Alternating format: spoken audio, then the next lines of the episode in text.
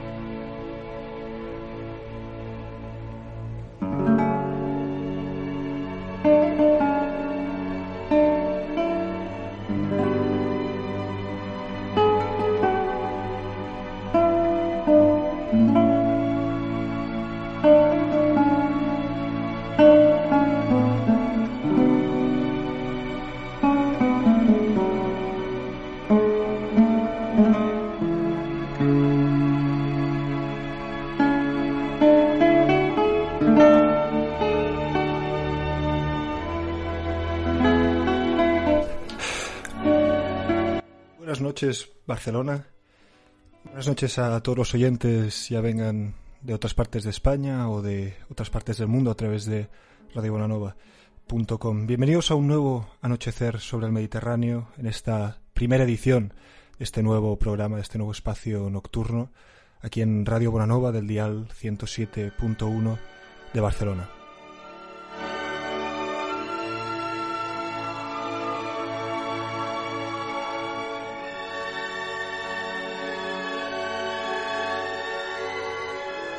De todo, nos gustaría agradecer eh, bueno, el equipo, que somos eh, Pablo y yo, a la directora de la radio, Ana Valverde, todo, todo el esfuerzo de estos últimos eh, complicados días, especialmente esta tarde que nos ha ayudado a conectar este pequeño estudio que hemos montado en casa, improvisado con las cuatro partes que teníamos por aquí, y nos ha ayudado a conectarlo con, con la emisora de Radio Bonanova, que ha costado un poco, pero al final creo que lo hemos conseguido.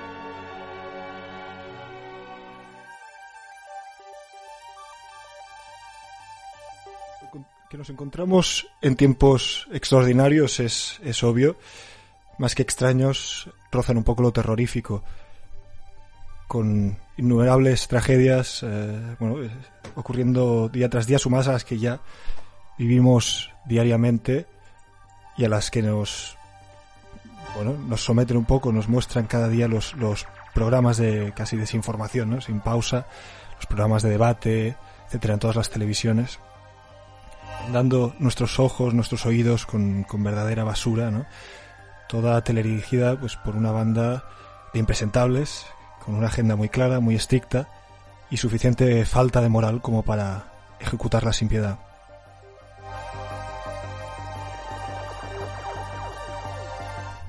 Y no es que ahora se dirija a ustedes ningún catedrático, pero si alguien que va a intentar hablarles francamente.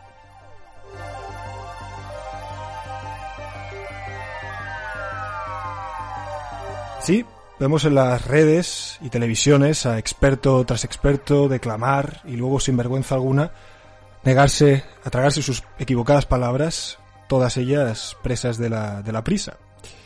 Todo se reduce al debate político, algo tan efímero, tan poco trascendental como el debate político.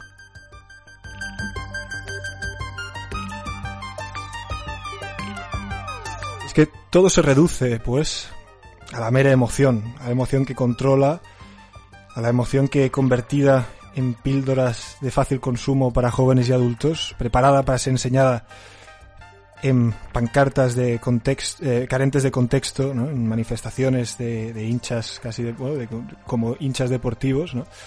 esta emoción que ciega un poco cualquier intento de razonar. La verdad, ya no importa porque se hace y se deshace, al parecer, de los colectivos. Es decir, si un grupo de personas se pone de acuerdo, es verdad. Podríamos entrar en un largo debate filosófico acerca de ello. Y la verdad es que como nos iremos mañana, ¿no? Como desapareceremos un rato, como no hay autoridad alguna que castigue al mentiroso o al malhechor, una vez se han puesto todos de acuerdo, ¿qué más da decir o no decir la verdad?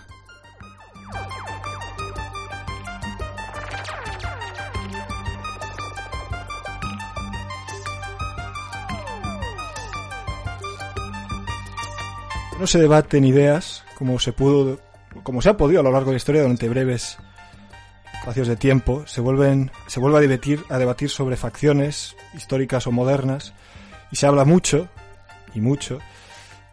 Los supers, sean superhombres o supermujeres, superhéroes, y se olvida la segunda parte ¿no? de este mote compuesto, porque en esta nueva década en la que estamos inundados con películas de Marvel, de Star Wars, en las que contamos con miles de canales de televisión que fomentan la división del ser humano en parcelitas de pensamiento, pues seguimos olvidando el humanismo, al estudio de todas las voces que nos preceden y que sin sesgo ideológico debemos escuchar.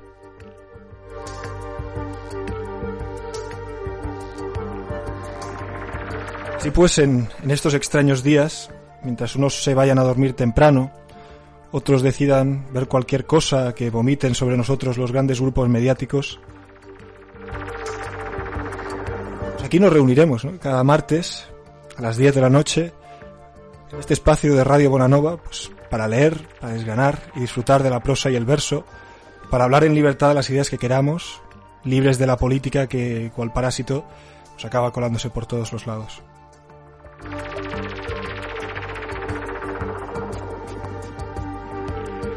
Es que no tenemos Twitter, ni tendremos, y contamos pues con un humilde perfil de Instagram, una dirección de correo y un número fijo que daremos en breves momentos. Así que no seremos muchos, efectivamente, pero seamos los que seamos, aquí estaremos cada martes a las 10 de la noche, rebuscando entre las líneas de los clásicos o quizá rescatando alguna obra, alguna obra maltratada por la historia, sea lo que sea, aquí intentaremos entendernos.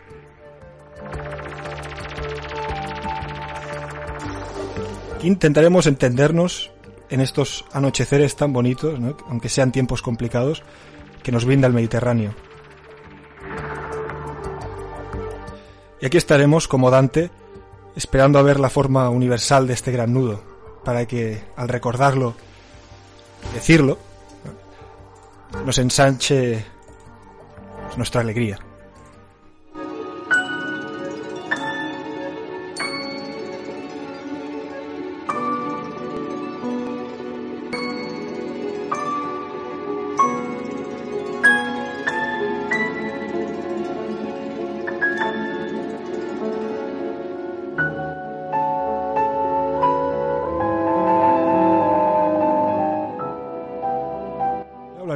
Principalmente de dos de las cuatro sonatas de Valle Inclán que componen las memorias del Marqués de Bradomín, publicadas nada más, nada más empezar el siglo XX. Quizás si tenemos un poco más de tiempo, si nos da tiempo, hablaremos también de la, de la sonata de estío, pero principalmente hablaremos de la sonata de primavera y la de invierno. Me gustaría dar la bienvenida a Pablo Benayas del Río, que presentará conmigo estos espacios nocturnos. Lo que pasa es que no sé si está conectado aún a la línea que hemos eh, intentado establecer desde Toledo hasta Barcelona. Eh, veo que no se escucha. Si no, intentaremos establecer eh, contacto con él de forma alternativa.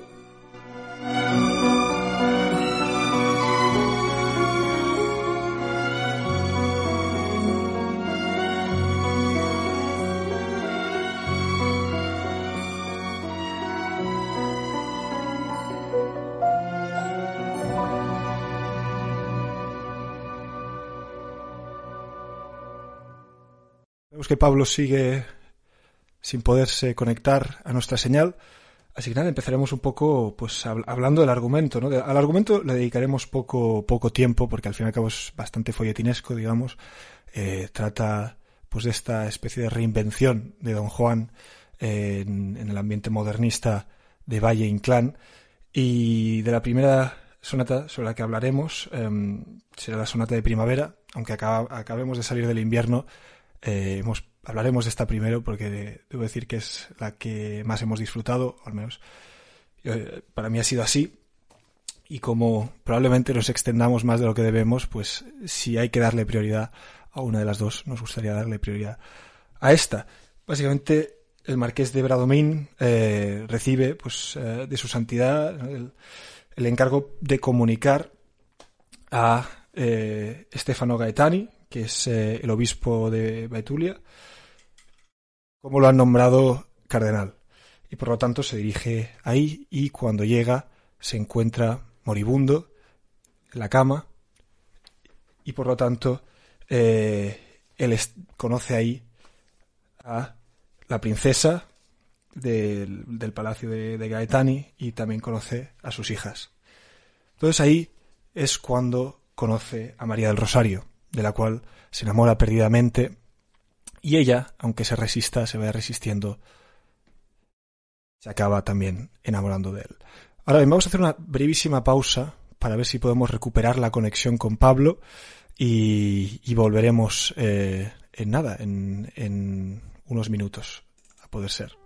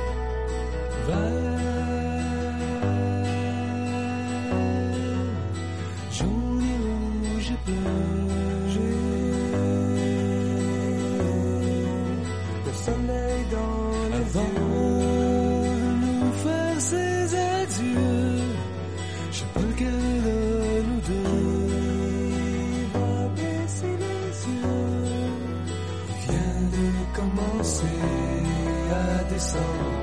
Avancera, il va nous montrer ses couleurs. Comme s'il avait eu peur, il est allé rougir ailleurs.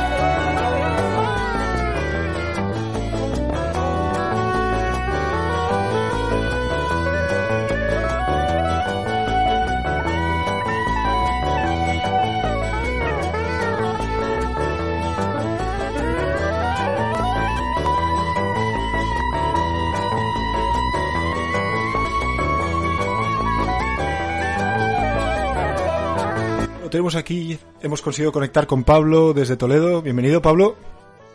Muy buenas noches. A bajar, a ver si te puedo subir el volumen porque la mezcla acabas... A ver, ahí estás, perfecto. Mejor. Gracias. Pues nada, bienvenido, bienvenido al programa. Aunque hayamos tenido un poco de, un, un poco de problema conectando contigo. Yo lo siento. no, no pasa nada. Es, bueno, esta pausa musical que, que, acabamos de escuchar la has escogido tú. Si nos puedes explicar un sí, poco qué. este es el, el primer movimiento de, de una sinfonía. Bueno, este es el se llama Primavera y forma parte de el disco eh, Si el año tuviese una quinta estación del grupo canadiense Harmonium de rock progresivo. Esta canción es un bueno, este disco es eh, un disco homenaje a Vivaldi, aunque como creo que podrán haber advertido nuestros espectadores, no oyentes se parece este mucho. Caso. Sí, no se parece. Eh, sí, oyentes, Dios mío. Eh, no se varía mucho el estilo. los cinco, las cinco partes las que se divide este disco son primavera, verano, otoño, invierno y la quinta estación, o el discurso sin palabras. Y recomiendo encarecidamente a todos nuestros oyentes que lo escuchen, porque la verdad que es una maravilla. Me ha gustado mucho esta, esta pausa musical. Pues nada, ahora que te tenemos ya en antena, si quieres, si quieres realizar una pequeña también introducción de, de la lectura de hoy. Las sonatas. Vale. Las sonatas creo que nuestros, nuestros oyentes ya las, conocer, las conocerán. Es un libro sobradamente conocido en la literatura española, sobradamente conocido dentro de la producción de Valle Inclán, que es bastante abundante. Sin embargo, son su consagración como escritor. Él está muy orgulloso de ellas. Él las escribía muy lentamente. Decía que le costaba varios días, a veces semanas, terminar cada párrafo, porque son muy laboriosos. Las escribía en la cama, como, como toda su obra. Valle Inclán siempre escribía tumbado. Y bueno, son las memorias del Marqués de Bradomín. En un primer momento no tenía pensado dividirlas por estaciones, pero al final le quedó así. Y nada, no tienen ningún tipo de orden no ningún tipo de orden cronológico. Están, son cuatro momentos completamente dispersos y no unitarios. Eh, dos de ellas se corresponden más con la juventud del marqués, que son la, la primavera y el verano, y otras dos se corresponden más con, con, la vejez, a pesar de que incluso dentro de la vejez hay un salto a, a cuando ya el marqués las escribe. A mí me, como ha dicho Diego, los argumentos de estas sonatas son un poco folletinescos, sin embargo, el propio Valle Inclán era plenamente consciente de ello. Valle Inclán, cuando las escribe, pretende hacer una parodia, bueno, una parodia y un uso, y un uso de, los tópicos decadentistas en una relación muy fructífera y con mucha ironía es algo parecido a las penas del joven Werther con Goethe, que se tiene que se suele tener como el culmen del romanticismo, pero a su vez es una crítica a ese romanticismo enfermizo al mismo tiempo. Así serían más o menos eh, las sonatas. Efectivamente, de hecho se ve bastante, ¿no? Este un poco también de pesimismo mezclado de esta figura eh, esta exageración un poco del Don Juan a veces, eh, esos momentos, esas imágenes que crea, especialmente la de primavera con la relación de María del Rosario con, con el Marqués. ¿no? Y, y, bueno, si quieres podemos ya pasar a, a comentar Sí, sí. un poco qué, qué imágenes eh, te han gustado más, eh, qué momentos te han parecido más interesantes, ¿no? Porque aparte, como decíamos antes, destaca más en este caso el uso del español que le da Valle Inclán con su talento. Un uso precioso que, ve- Exacto. que recuerda, recuerda a Quevedo y recuerda a Rubén Darío a partes iguales. Exacto. Que, que por el argumento, ¿no? Digamos.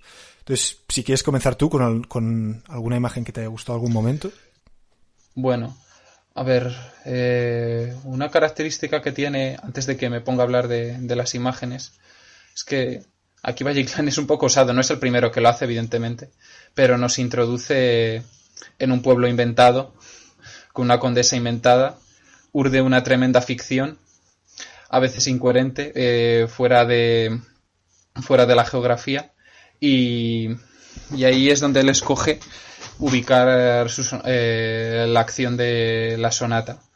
Esto me parece un punto relativamente importante, pues una crítica en cierto sentido al realismo que alude a, a las ciudades, que aludía a las ciudades de su tiempo. Es decir, porque el realismo busca una verosimilitud total. Sin embargo, Valle Inclán no busca verosimilitud. Llena, no, no, no, llena todas las sonatas de si se la carga completamente. exacto. Y esto de inventarse un pueblo, eh, un pueblo, eh, ya es una declaración de intenciones, a mi parecer. Además, la situación. Pues justo como estamos empezando, voy a decir la primera imagen. Y es cuando el, eh, el marqués de Bradomín llega al colegio Sí. Eh, al colegio, sí, al, ¿cómo se, sí, al colegio mayor, y, allí eh, se entera de, de que, bueno, que la persona a la que había ido a otorgar la dignidad eh, tiene un grave accidente. Pero no es tanto pero no es tanto el hecho, porque bueno, porque esto es una cosa anecdótica, sino cómo lo hace, sino cómo lo hace Valle Inclán. Valle Inclán deja un halo de misterio tremendo, porque esto es relativamente importante. Esto es el eje sobre el que se sustenta la acción, es decir, la premisa es que Valle Inclán pues tiene una misión, perdón, el Marqués de Bradomín, que a veces me cuesta diferenciar del propio Valle Inclán por la forma que tiene de por la forma que tiene de pensar y, por ciertas afinidades decadentes y carlistas. Eh, cuando llega y dice, bueno, es que ha tenido un accidente, se está muriendo, está en casa de su hermana. No, no, no, no, está en casa de, no, no, no, está en casa de la hermana, eh, de la esposa de su, de su hermano. Y el foco cambia. Y el foco cambia. Exacto. Y, y además ahí Valle Inclán eh, genialmente lo que hace es omitir información generando expectación en el lector que por otra parte no se llega a saber nunca. No sabemos nunca qué le ha pasado al... Ni tampoco te acaba realmente... A Monseñor. como el foco cambia tanto y las imágenes se alejan tanto de este, de este señor, aun teniendo eh, cierto peso, ¿no? Porque es el, que acaba atrayendo al personaje a ese, a ese lugar a mí como lector al menos no me acabó de, provocar em, cierta expectación, porque ya estaba eh, disfrutando tanto de las imágenes que daba Valle Inclán, como por ejemplo esos paseos nocturnos que se da, o esas miradas, ese ver al personaje ahí y cómo lo describe, que al, al final ese, ese hueco, ese, ese salto en la historia, no, no acabó de, de crear eh, eh, ningún efecto, no, no, no acabo de, dejarme constantemente pensando en ello. Y, creo que eso está bastante bien que se aleje tanto de lo que al principio llegaba a hacer el personaje, ¿no? No. A mí es que me da la impresión de que es que las sonatas, por el hecho de estar escritas desde la perspectiva de él en que las escribe con distancia, transmiten cierta distancia al lector. Em, no sé si es una idea que yo tengo. Están escritas como con tanta ironía que el lector las contempla con mucha distancia. Es capaz de meterse, sobre todo a partir de sensaciones, de muchas sinestesias, de poderosas metáforas, porque ahora es muy normal que los escritores, para ganar verisimilitud, para ganar eh, fluidez en la prosa, renuncian a las metáforas, pero Valle Inclán las, las, alarga, mete media metáfora en una página. una metáfora de media página. Em, es una forma distinta de verlo. La verdad es que una de las, de las eh, imágenes que, que, más me gustó del principio eh, o al menos uno, uno de los fragmentos que, más me gustó, fue un poco el eh, cuando viene está ahí en, la escena donde está moribundo el, el señor y él le dice que, que, nada, que sus horas están contadas, que todos los honores, las grandezas, todas estas historias, al fin y al cabo no, no llegan para nada porque en este momento que está moribundo, todo eso es cosa del pasado, ¿no? Eh, obviamente, como a cualquier fan también de la ciencia ficción, esto evoca mucho a una referencia bastante moderna, como puede ser Blade Runner con ese discurso del final eh, que tiene el replicante. Pero yo, eh, ¿a ti qué te, qué te pareció esa, esa, imagen del principio? A mí me gustó el tono. ¿Sabes? Porque es una persona que no puede hablar y de repente se marca un discurso tan grande. Y aparece, aparece de la nada. Y todos intentan que, que, y tampoco, tampoco es tampoco esclarece la, circunstancia, el accidente, no.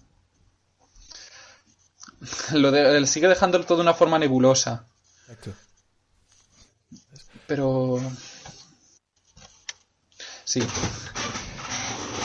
Sí, es, eso. Sí. Eh, creo que se te escucha con un poco de, latencia, porque veo que, que, a ratos, no sé si se me escucha correctamente en tu lado. A ti se te escucha perfectamente. Perfecto, pues nada, era que me estaba saliendo una, alerta roja aquí con, la conexión que tenemos. no, ah, por favor. Quería, antes de, pasar quizá a, la siguiente imagen que podríamos comentar de, esta sonata, dar el, número fijo eh, que tenemos configurado para hoy, por si alguien que se haya leído o, haya leído otras cosas de Valle o simplemente quiera eh, dar eh, su opinión o comentarnos cualquier cosa, pues pueda hacerlo. El número es el 93 254 6497. Lo repito por si alguien no lo ha cogido. 93 254 6497. Si llaman a ese número podrán entrar en antena. ¿Qué otro momento te, ha parecido interesante de la sonata de verano? De primavera, perdón. Pues hay, hay muchos. En parte uno tú lo has aludido y es el paseo nocturno en el que Valle Inclán eh, entra en, en, el aposento de María Rosario. Y aparte es, es, una imagen que, nos, que nos coge a los dos muy cerca. Eh, sí, a los dos. Aquí, quizá para los oyentes, tenemos que decir que tanto Diego como yo estuvimos eh, el año pasado viviendo en Italia en, una villa renacentista. Entonces, eh, para nosotros las imágenes que salían en, la novela nos eran, por así decirlo, muy familiares y muy vividas. Entonces, eh, creo que por eso justamente fue una, una, sonata que disfruté mucho, porque me imaginaba los, eh, aquellos pasillos, pero sobre todo aquel silencio de la noche cuando, yo qué sé, acabamos de hacer no sé cuántas horas seguidas de clase y salíamos al jardín que hacía, sobre todo en febrero hizo un frío eh, bastante afilado y salíamos pues a, pasear o acompañados o solos y cada uno, si, salías acompañado aprovechabas quizá para hablar tu lengua en vez de latín, ¿no? Y, y eran paseos que si se hacían en soledad daban una, una clausura al día, una conclusión bastante mágica casi. ¿no? Porque veías ahí. Sí, yo por las sensaciones que describe Valle No, es eso, las, las sensaciones que describe Valle Inclán son las que una persona experimenta en Italia. Eh, la descripción de las plantas, el canto, del, el canto del ruiseñor, muy, muy bien descrito, el croar del sapo, el siniestro canto del croar del sapo. Aquí hay un problema con su biografía que no se sabe entonces exactamente eh, si conocía Italia con profundidad. ¿En qué momento estuvo en Italia? Exacto, a través de libros, etcétera. A ver, él tenía un conocimiento de, de la literatura italiana bastante bueno. Sí, sí. Eh, Valle Inclán era, era latinista y llegó a también llegar a saber bastante francés, pero la faceta italiana de Valle Inclán no se ha tenido tanto en cuenta, a pesar de que él en, su, en las tres sonatas, justo en esta, ¿no? En las tres eh, cita a Pietro del Aretino como su divino maestro, sí. por ejemplo, y a Casanova, aunque Casanova escribía en francés. Esto me lleva a, a la otra imagen que me hacía mucha gracia, y es el, diálogo muy muy irónico que mantiene también eh, con María Rosario eh, al lado de la fuente en el que en el que el lector en el que él eh, completamente aprovecha toda la candidez que tiene ella para con satánica ironía dejar al lector entrever otras otro, otro, mundo completamente distinto cuando dice diciendo, oh, estás leyendo un libro sobre la Virgen María, este también le gustaba mucho a mi, a mi maestro. ¿Tiene usted un maestro? Sí, Casanova. Casanova, un aventurero, un aventurero, pero escribió, pero se convirtió y escribió memorias, y muy cristianamente las llamó memorias para no llamarlas confesiones, como el divino Agustín. También fue amigo, también fue muy amigo de una monja. Y a partir de ahí, eh, porque María del Rosario tiene una actitud como muy ambigua, como todas las mujeres que aparecen en las sonatas, se siente muy atraída por él, pero, pero sus sentimientos están completamente, son muy confusos. y luego está también la figura de la madre. Exacto, eh, justamente la, figura de la madre que ejerce casi un poco de presión sobre ella, diciendo que de, sus hijas generalmente es la, que tiene esta vocación más, eh, más intensa, etcétera. Y sobre todo lo que tú decías se ve bastante reflejado esta ambigüedad un poco al, final, cuando ella em, expresa ¿no? Que, que, en el fondo su amor, no sé exactamente cómo, cómo lo decía, al final, que, que le, le, dice que el amor que siente hacia el marqués no es de este mundo, una cosa similar. Ah, sí, el marqués al final acaba incluso reconociéndolo Exacto. Cuando dice, no, yo ya no aspiro a tu amor, sé que no lo voy a tener. Al menos querría morir para que te recordases de mí y rezases por mi alma de vez en cuando. Sí, sí. La que dice eso, algo de... Y su voz era tan triste al pronunciar estas palabras y ahora no exactamente recuerdo cómo, Ya. cómo seguía, pero... Si es que es entraba, un libro entonces pensado para leer en voz alta. Sí, la verdad es que sí. Y puedo encontrar ese fragmento. Pero bueno. Y entonces, por ejemplo, de las de la, de la sonata de primavera, ¿tú, eh, ¿ves, por ejemplo, eh, cómo estas, estas eh, imágenes que él va desarrollando eh, evocan... Tú antes decías que, perdón, eh, que las sonatas estaban muy separadas unas de otras. Pero tú- ves algunos fragmentos de, de otras sonatas en esta, porque a mí me ha costado ver trozos de o restos de la sonata de invierno, por ejemplo, de otras en esta. Cronológicamente, obviamente, no, no, no siguen así, ¿no? Pero que intente A al ver. menos unirlas de, de una manera muy sutil. Yo al menos esta, esta unión Hombre, no la he acabado de, de ver. Hombre, a ver, tienen la unidad temática, no deja de ser la misma persona, no deja, digo, no deja de, aludir, las- no deja de aludir a, a ciertos hechos concretos. Pero más allá de esto, digo, Yo me plante, yo me yo, yo, seri- yo me plantearía que la sonata de, de verano, bueno, esta es una cuestión que yo creo que es archiconocida también, que la sonata de verano cuando dice huyendo de unos amores rar- contrariados o huyendo de unos tristes amores, eh, cogí un barco de Londres a México.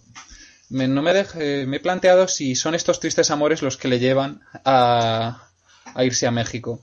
No sé, yo creo que dentro de la perspectiva de Valle Inclán probablemente no sea así y nos quiera crear la perspectiva de otros números, de otros amores Exacto, que No. el propio que el propio Marqués vende como infinitos. exacto. Podemos hacer, si quieres, una pausa y, al volver eh, seguimos hablando, pues, eh, si quieres, un poco más de las memorias, de la sonata de primavera, o si no podemos comentar un poco ya la, la sonata de invierno. ¿no? Pues ahora vamos a hacer una, una pausa musical. Ahora escucharemos una canción de Joan Manuel Serrat del álbum Canción Infantil y concretamente del álbum, eh, perdón, la, la primera canción, la que da nombre al, al eh, álbum. Así que nada, pues eh, adelante.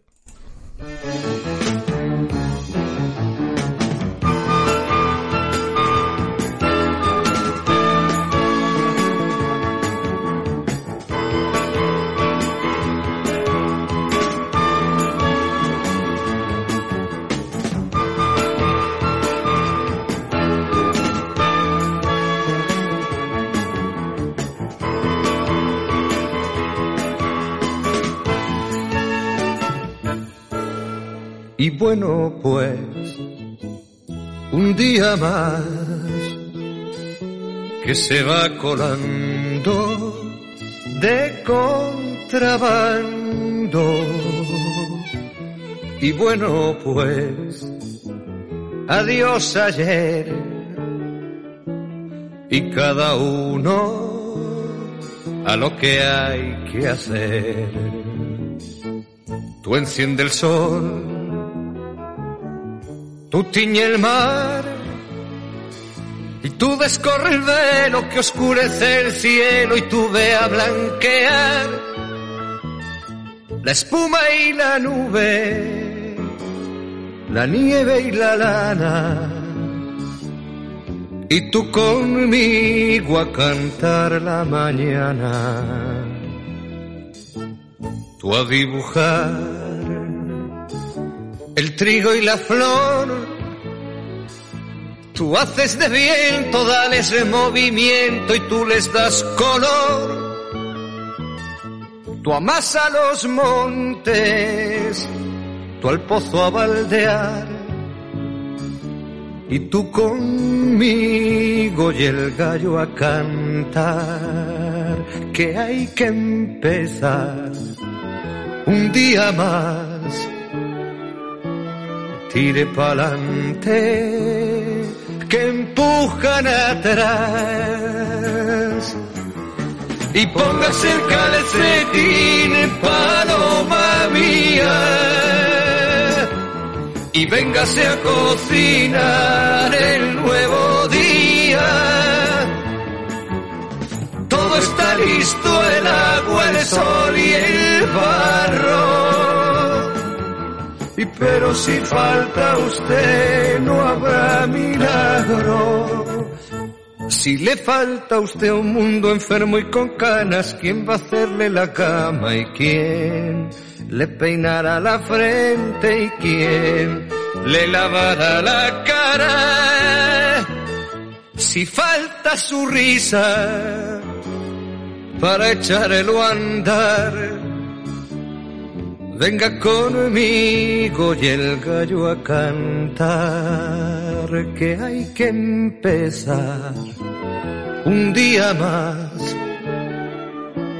Tire pa'lante que empujan atrás. Y póngase el calcetín, paloma mía y véngase a cocinar el nuevo día. Todo está listo, el agua, el sol y el barro. Pero si falta usted, no habrá milagro.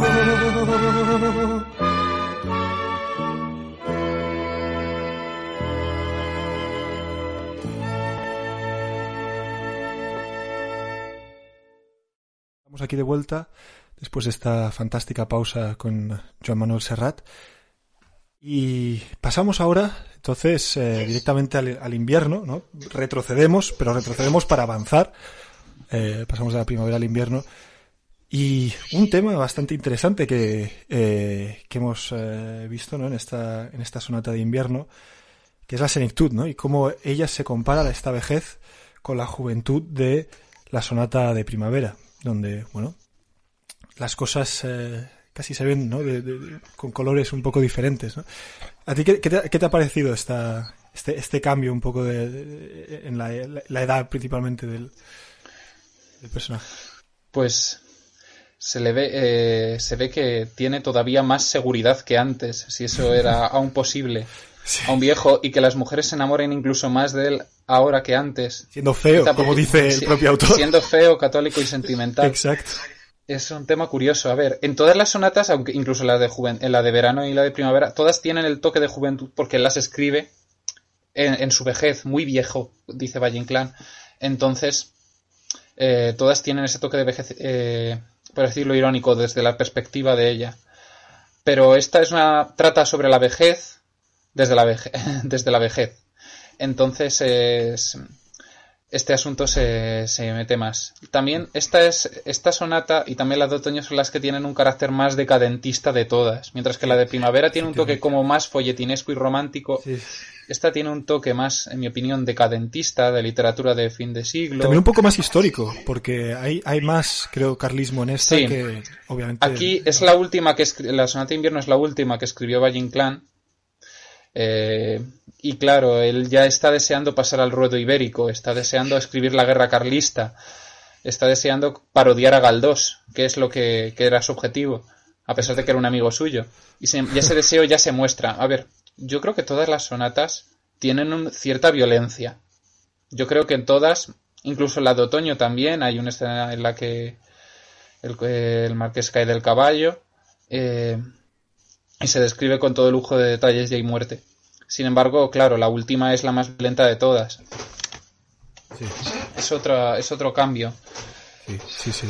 A ver, como no tenemos mucho más tiempo, quizá eh, tendremos que entonces ya eh, dejar aquí eh, tanto la sonata de primavera como la de invierno. Creo que no podemos comentar la de estío, la de verano, pero mejor, porque eso significa que cuando llegue la estación tenemos la excusa perfecta para hacer otro programa sobre ella. También quería comentar brevemente que hay una versión cinematográfica de las sonatas, dirigida por Bardem, pero que se separa un poco de, la versión, digamos, de, de, de Valle Inclán. Es una recreación. Sí, sí, sí, pero no tiene la misma... O sea, el personaje, o al menos me ha dado esa impresión, no, no tiene ese tono, no tiene ese aspecto tan decadente como tiene en el, en el libro, ¿no? No, no lo convierte en un héroe, obviamente, pero no, no se acerca, yo creo, a esa, a esa ironía de Valle Inclán eh, en el bueno, que, que, demuestra las sonatas. Es que hacer una película de, de las sonatas, cuando sí, realmente lo bueno es la reflexión del personaje, Exacto. sus pensamientos, la cadencia no. Lo, lo, que decías antes, es una obra casi hecha para ser leída en voz alta, así que.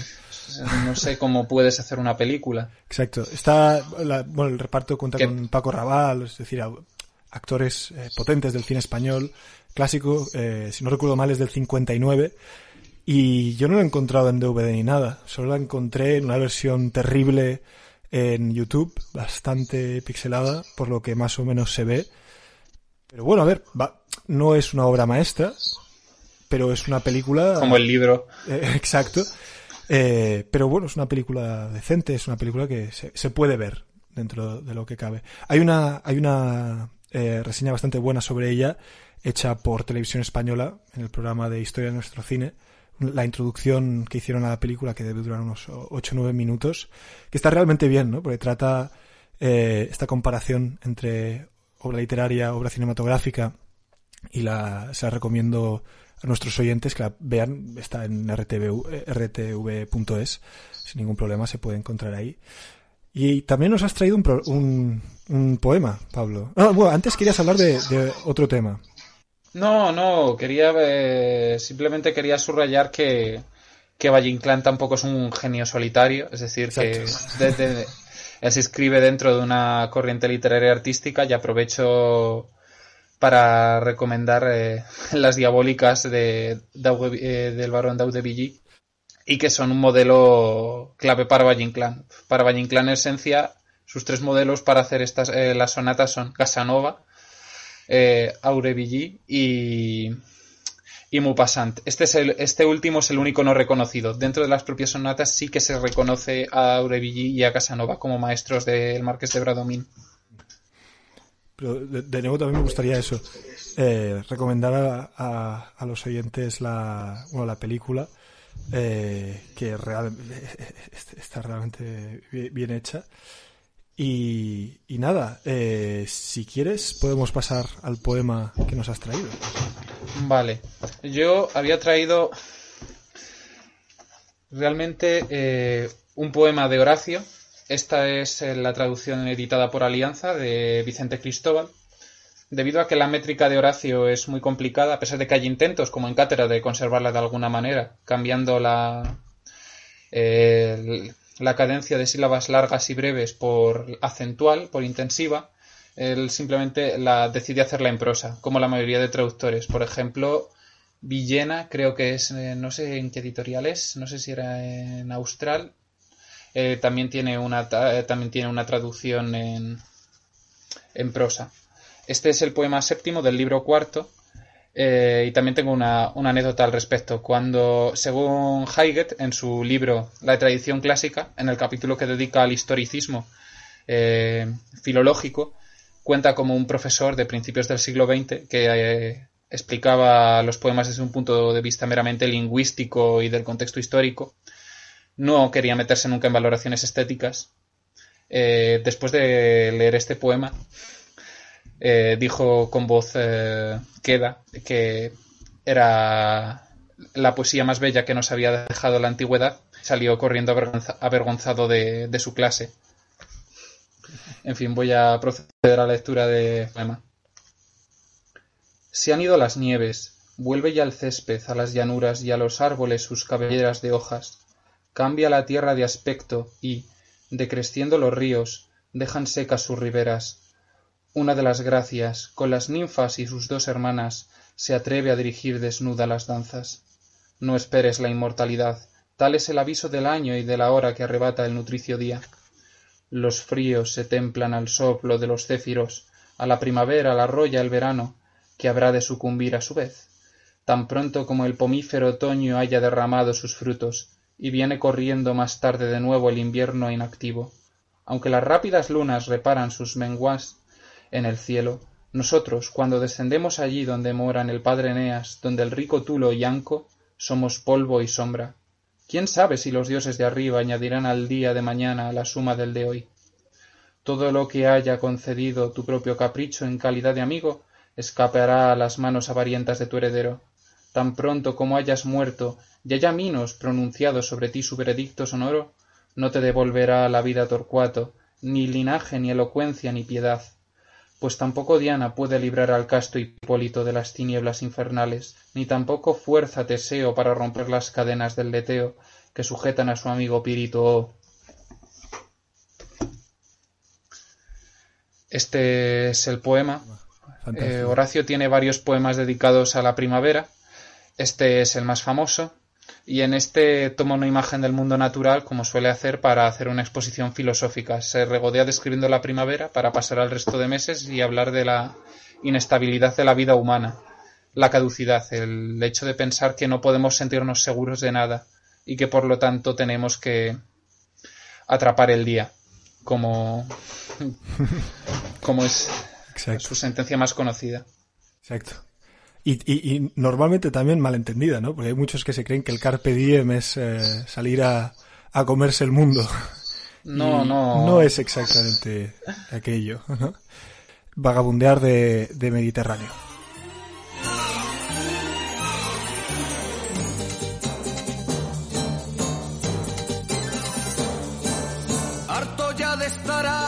ya me cansé de preguntarle al mundo por qué y por qué. La rosa de los vientos me ha de ayudar. Y desde ahora vais a verme vagabundear entre el cielo y el mar, vagabundear.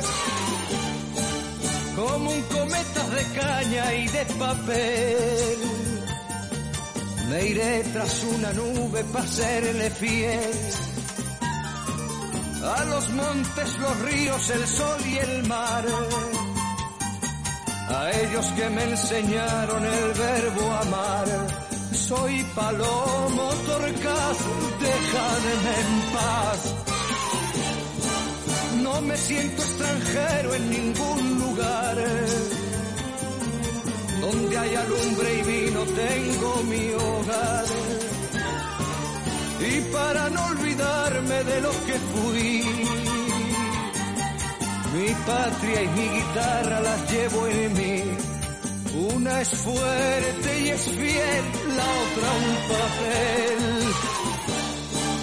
No llores porque no me voy a quedar me diste todo lo que tú sabes dar. La sombra que en la tarde da una pared. Y el vino que me ayuda a olvidar mi sed. ¿Qué más puede ofrecer una mujer? Es hermoso partir sin decir adiós serena la mirada, firme la voz. Si de veras me buscas, me encontrarás. Es muy largo el camino para mirar atrás. ¿Qué más da? ¿Qué más da? Aquí o allá. ¿Qué más da? ¿Qué más da? Aquí o allá.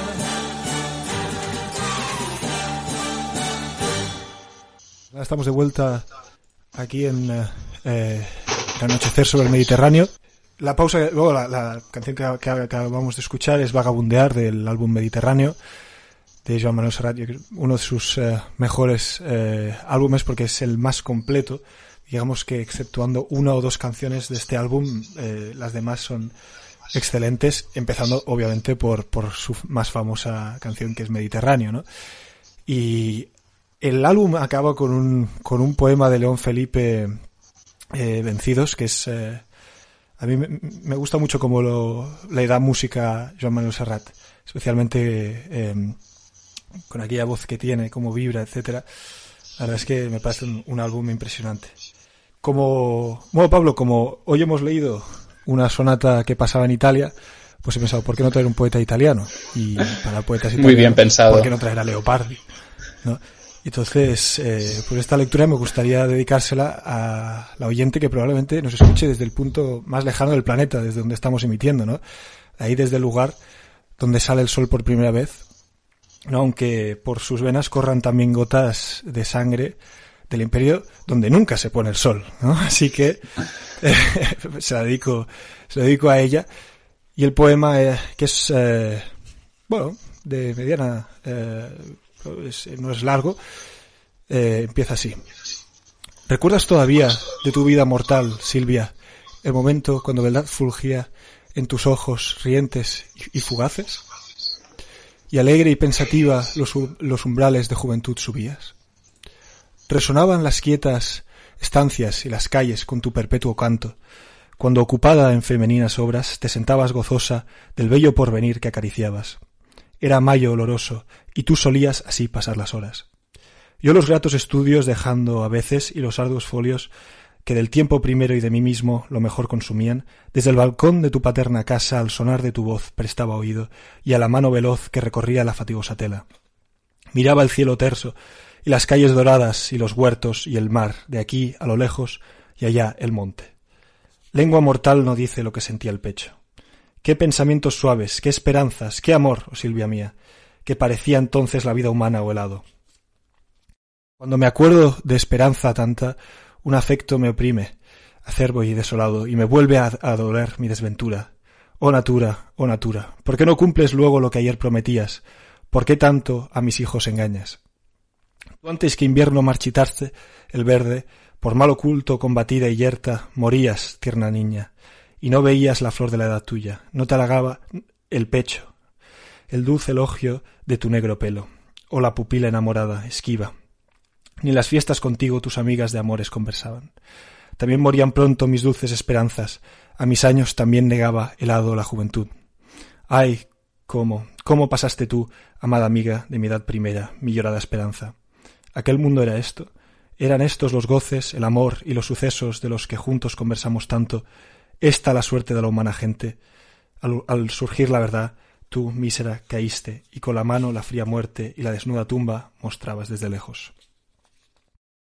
Pues aquí está el poema que me parece espectacular. Eh, efectivamente, es la, edición de cátedra que, me parece, yo creo, la mejor, mejor que incluso los fragmentitos que he ido publicando acantilado, porque aquí en, la edición de cátedra, aparte de ser em, bilingüe, y este lo que tiene sobre todo son buenos estudios antes de cada poema en los que, bueno, te ofrece una nota introductoria, te explica un poco cómo funciona el italiano en esta, en esta poesía, ¿no? Para que puedas, aún a través de la traducción, entender los efectos que busca Leopardi en el italiano. También la, detalles, ¿no? Fechas de composición, manuscritos, ediciones, es decir que realmente es una edición completa y, que, y que recomiendo, recomiendo a todo el mundo. Y nada, espero que os haya gustado esta primera edición eh, de Anochecer sobre el Mediterráneo realizada así un poco de manera alocada, con problemas técnicos como hemos visto, no ha funcionado el teléfono, al principio Pablo pobre no ha podido entrar, he estado aquí pendiente de, ir solucionando todo, eh, y nada, eh, se nos acaba el tiempo, pues nada, así despedimos entonces eh, el programa, esperamos que os haya gustado, que hayáis disfrutado de esta primera edición, y nos volvemos a encontrar aquí el, el martes que viene, a la misma hora, a las 10 de la noche.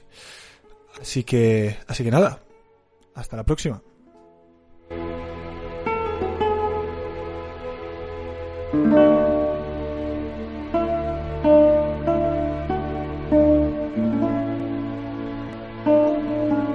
me acaban de informar que no se... Pedir de nuevo